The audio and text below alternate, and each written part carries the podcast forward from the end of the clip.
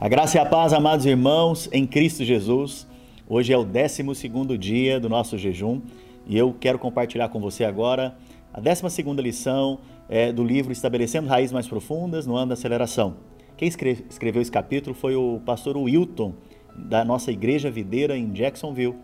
E o título desse capítulo é O Crescimento Espiritual Criando Raízes. E o texto base que ele utiliza é 1 Coríntios capítulo 13, verso 11, aonde diz: "Quando eu era menino, eu falava como menino, eu sentia como menino, eu pensava como menino, mas quando eu cheguei a ser homem, eu desisti das coisas de, próprias de menino."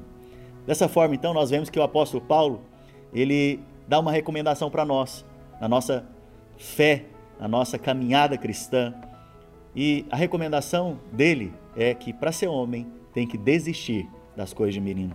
Para ter a estatura do varão perfeito, para ter maturidade espiritual, um determinado momento da sua vida cristã, você vai ter que desistir de falar como menino, de pensar como menino, de agir como menino e passar então a experimentar das coisas de quem tem maturidade espiritual.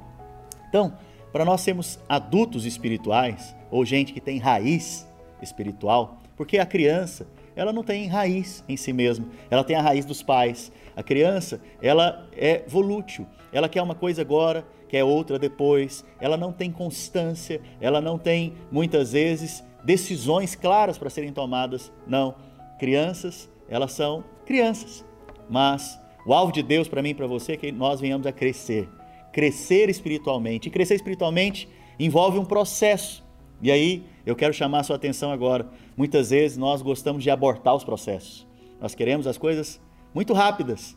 Mas, pastor, não é o ano da aceleração? Sim, é o ano da aceleração. Mas no ano da aceleração também há um processo de aceleração. Você não pode abortar então os processos na sua vida. Não aborte os processos e muito menos as pessoas. Por quê? Porque as pessoas são instrumentos de Deus para o seu crescimento. E a tendência que nós temos quando nós somos meninos é de ficarmos emburrados, chateados, magoados. E nesse momento, então, nós abortamos, abortamos os irmãos, abortamos as pessoas, abortamos ah, os processos de Deus na nossa vida. E eu te garanto que Deus colocou alguém na sua vida para te abençoar. Persevere com essa pessoa. Eu te garanto que Deus colocou uma igreja para te abençoar. Persevere na vida da igreja. Eu te garanto que Deus levantou pessoas, gente, para te abençoar.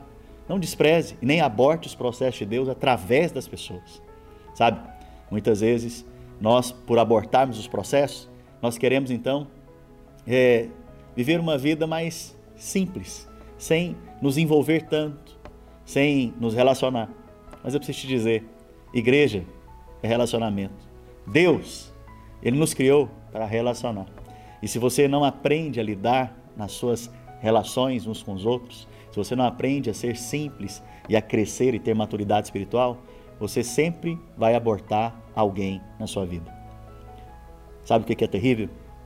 É que nesses processos onde vamos abortando as pessoas, abortamos aqueles que temos vínculos e do qual, dos quais estamos estabelecendo raízes. Nesse processo, que o alvo dele é crescer, maturidade espiritual, quando fazemos, nós apenas envelhecemos, mas não crescemos.